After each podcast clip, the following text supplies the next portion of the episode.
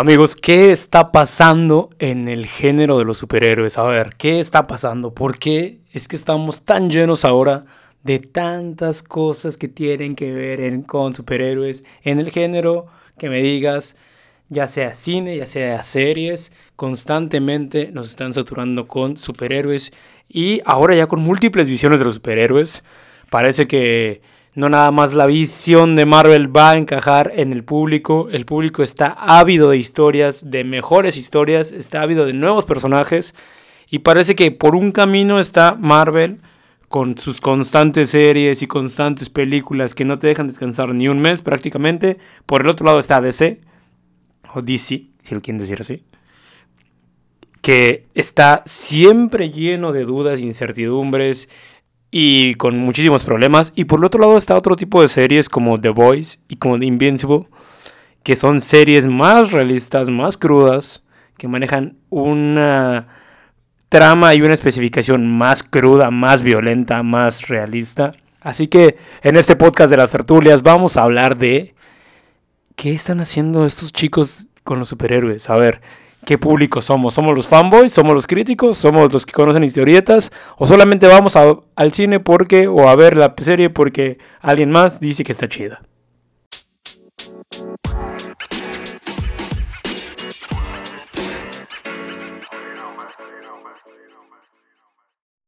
Creo que es bien sabido que soy un gran fan de los temas de los superhéroes, no en realidad porque sea un Marvelita, Disita o alguien en específico. He tenido desde pequeño gran influencia desde mi hermano y muchos amigos, pero más que el Marvel que nos trajo Robert Downey Jr. en 2007, porque si de ahí partimos, ahí empieza el gran momento de seguimiento de mucha gente de Marvel. Anteriormente en los 90 recuerdo el tema de los cómics, como en ese momento tenía un auge después de muchos problemas aunque la caída de, la venta de cómics estaba muy alta, chicos de mi edad, gente más grande, leían los cómics de Spider-Man, de X-Men. Yo recuerdo haber visto demasiados cómics de Superman también, de Batman. En fin, eh, en ese momento el cine no había detonado como ahora. Había películas viejas de Batman y de Superman. Pésimas películas de Marvel que no existía como cine. Y series animadas que yo creo que tuvieron mucho que ver en nosotros, la gente de mi generación. ¿Por qué? Porque ahí estaban las series de Batman, de Superman buenísimas, series animadas buenísimas.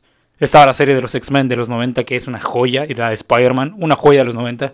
Son series que son lo más cercano a los cómics y que ese público que seguía esas series se convirtió después en el que empezó obviamente a seguir el MCU y el universo de DC en su momento.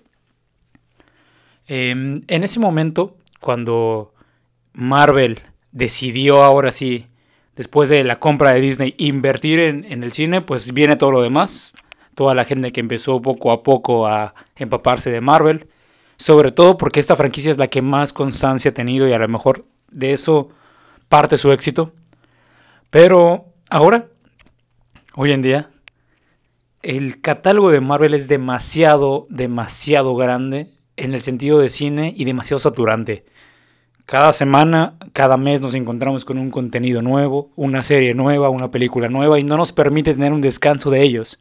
No nos permite tener un break para poder cargar el interés que es tan necesario cuando generas expectativas. Ahora, Marvel tiene competidores que lamentablemente no es DC, que ha tenido fracaso tras fracaso en el cine que ha tenido mucha incoherencia, que no ha tenido un guion argumental, no ha tenido un Kevin Feige que les permita llevar el desarrollo de ese gran universo, vasto universo, el de DC. Pero ¿qué ha pasado? La gente se está cansando, y a título personal también, de ver personajes y personajes y ningún desarrollo. Por eso es que The Voice, que ahora está en la tendencia, que ahora está dominando completamente el tema de los superhéroes. ¿Por qué? Por la frescura, por la capacidad de desarrollar historias y por esa visión más cercana a la realidad, si lo quieres ver también, y, y con un ligero toque de parodia de lo que sería la realidad de los seres humanos con superhéroes. Nos ha traído una frescura muy grande. No nada más esta serie. Invincible, una serie que les recomiendo, una serie animada. Una serie que parecería que es para niños, pero no tiene nada que ver. Es totalmente adultos por el tema y por pues el, la forma en la que se maneja esta serie. Son dos joyas que nos permiten expandir el mundo de los superhéroes.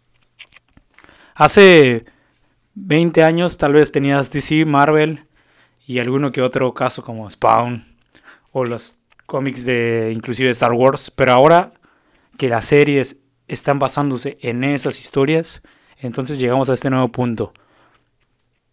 Ahora, ¿por qué Love and Thunder, de la cual no vamos a hablar a grandes rasgos en este podcast, ¿por qué Love and Thunder vuelve saturante y vuelve desgastante ya el tema de Marvel? Primero porque tiene que ver con Thor, uno de los héroes más importantes de la franquicia de Marvel sin ninguna duda de la historia seguramente de los cómics, pero un personaje que ha sido utilizado como un objeto de atracción más por los actores o el actor que lo protagoniza, que es Chris Hemsworth, y por el tema de que a lo mejor Thor ya ni siquiera es las historias, es el tipo que no ha tenido desarrollo en sus películas, que ha visto cómo el papel protagonista se lo ha llevado en su momento Iron Man y Capitán América. Esa trinidad de Marvel no ha, funcionado tanto que digamos, ¿por qué? Porque tuvo muy poco tiempo en escena. Rápidamente se hicieron de dos y Chris se ha convertido en un objeto de atracción para mucho público. Más que el seguidor de Marvel, el fanboy, si es que también no, también el crítico, voltean y van a ver Thor por Chris Hemsworth, no por Thor, no por la historia de Thor. Aquí es el meollo del asunto. Estos personajes, como Chris en su tiempo, como Thor ahora, como en su momento también Superman, Capitán América, los niños bonitos de cada universo, siempre tienen las mismas historias. Siempre tienen la historia de la redención, de poder ser quienes salven el día, pero esas historias empiezan a aburrir a la gente. ¿Por qué el universo de Marvel empieza a aburrir a la gente? No sé si a todos, pero sí al nicho que empezamos a ver desde los 90 estas historias. Porque eh, primero el catálogo de Marvel es muy reducido, se reduce a muy pocas opciones, muy muy pocas opciones del vasto catálogo que tienen. Y en el caso inverso de DC, Batman, Superman y Flash no aparecen todavía, no compiten, no los ponen a escena tenemos que seguir viendo películas de Superman de orígenes, de Batman de orígenes.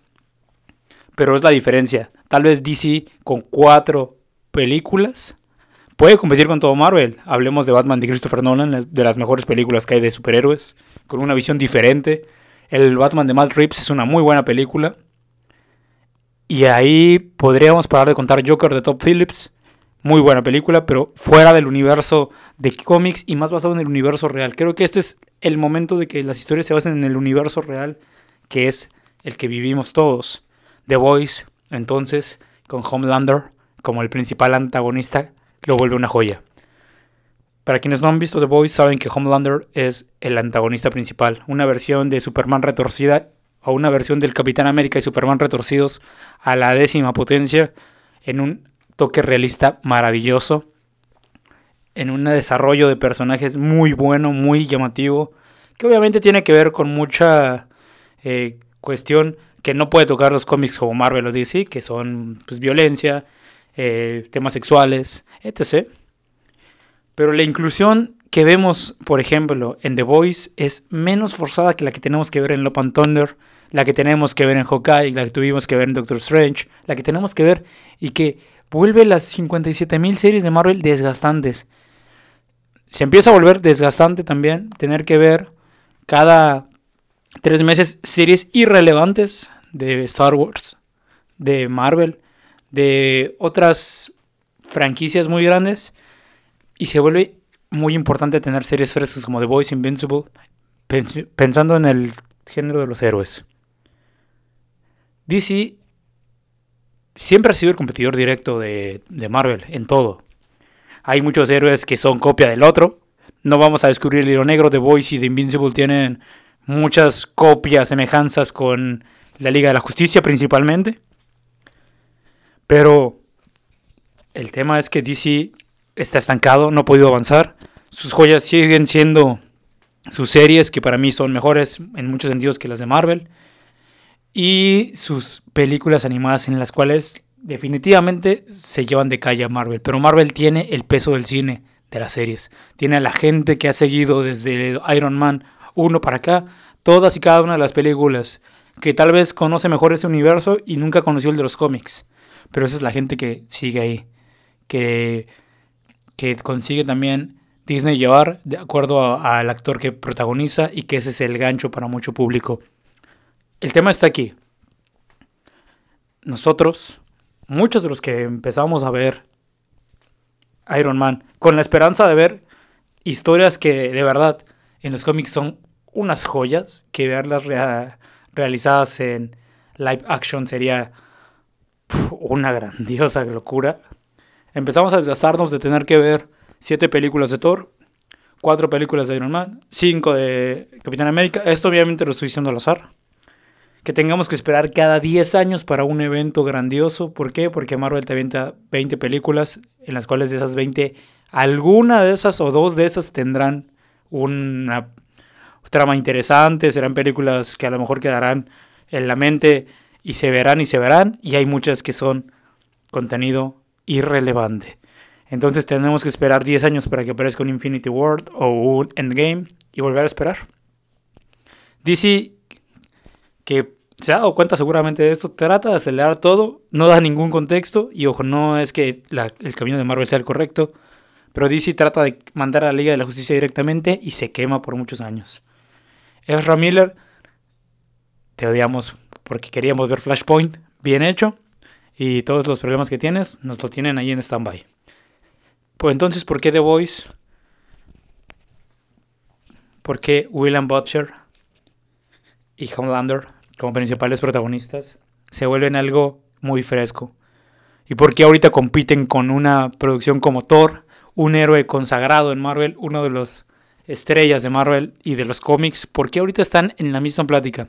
No tiene que ver por la comparativa, no es una comparativa, tiene que ver con la frescura. The Voice termina su tercera temporada con un cierre grandioso. Una tercera temporada que está al nivel de las grandes temporadas de grandes, grandes series. Y Thor vuelve a ser una parodia, vuelve a ser un chiste, vuelve a ser una inclusión exagerada y forzada. Taika Waititi tiró lo que había construido, que tampoco es que para mí haya sido lo mejor, pero bueno, eso lo hablaremos en un podcast posterior de Love and Thunder, de The Voice directamente, de Invincible también y de DC directamente. Pero el tema es este. El contenido que nos manda Marvel empieza a ser malo, empieza a ser de baja calidad. Y claro, los cines necesitan este contenido. Los cines han sobrevivido porque Marvel ha llevado demasiada gente y sigue llevando y seguirá llevando. Pero también hay mucha gente que se baja del barco, que se está yendo, que está empezando a ver estas series, que está prefiriendo que esas series tengan el crédito y el reconocimiento y está recomendándolas. Y cuando la gente está entrando a verlas, las está adorando. Bienvenido, bienvenido a este tipo de competencia para Marvel como The Voice. Invincible, que es una serie que muy poca gente ha visto porque de verdad la recomiendo. No te dejes llevar porque es animada. No te dejes llevar porque parezca que es una caricatura para niños. Es una caricatura, es una serie para adultos.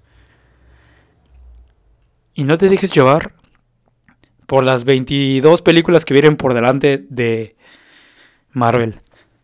Cuando de verdad veamos el universo de series poderosos de Marvel, que no tiene que ver con que pongas a las estrellas de siempre, ahí cuando de verdad haya una película de verdad completamente, completamente multidimensional, ahí en Secret Wars, que esperemos sea esa, ahí hablaremos de si Marvel está haciendo bien las cosas o no. Por ahora, no dejes de ver esa versión retorcida de Superman que nunca hemos tenido, que se ha adaptado en cómics, que se ha adaptado en algunas otras series, pero que nunca va a dar DC ese paso.